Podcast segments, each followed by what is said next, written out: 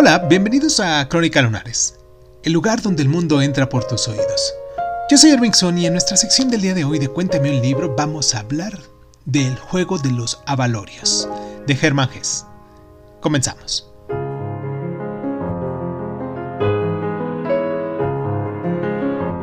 El maestro y el muchacho se siguieron el uno a otro como unidos a los alambres de algún mecanismo hasta que pronto resultó imposible discernir quién guiaba y quién seguía, el viejo o el joven.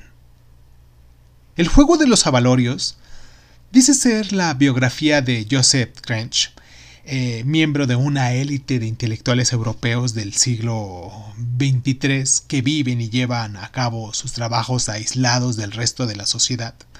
En esta novela siguen a Crench desde sus primeros años escolares hasta que alcanza finalmente el preciado título de Magister Ludi o Maestro del Juego, que es la razón de ser de la comunidad intelectual de Crench para pasar a encabezar.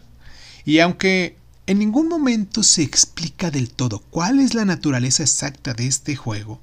Poco a poco se va dejando en claro que implica la síntesis de las diversas ramas del saber humano, desde lo que es la filosofía, la historia y las matemáticas, hasta lo que es la música, la literatura y la lógica.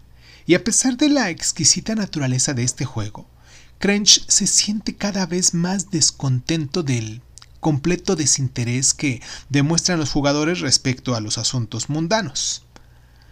Ahora bien, esta novela, escrita en mitad de los desastrosos acontecimientos de principios de la década de 1940 en Europa, el juego de Avalorios es una elocuente y poderosa meditación sobre la relación entre los ámbitos de la política y la vida contemplativa, y la novela de Hess es un apasionado llamamiento en favor a la simbiosis mayor entre el pensamiento y la acción.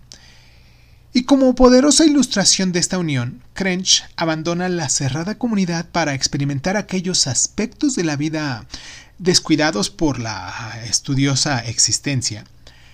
La novela, en este caso, continúa, pues, es uno de los temas permanentes de Hess, la importancia de la autorreflexión por medio de discernir el siempre cambiante sendero que conduce al desarrollo y a la renovación personal.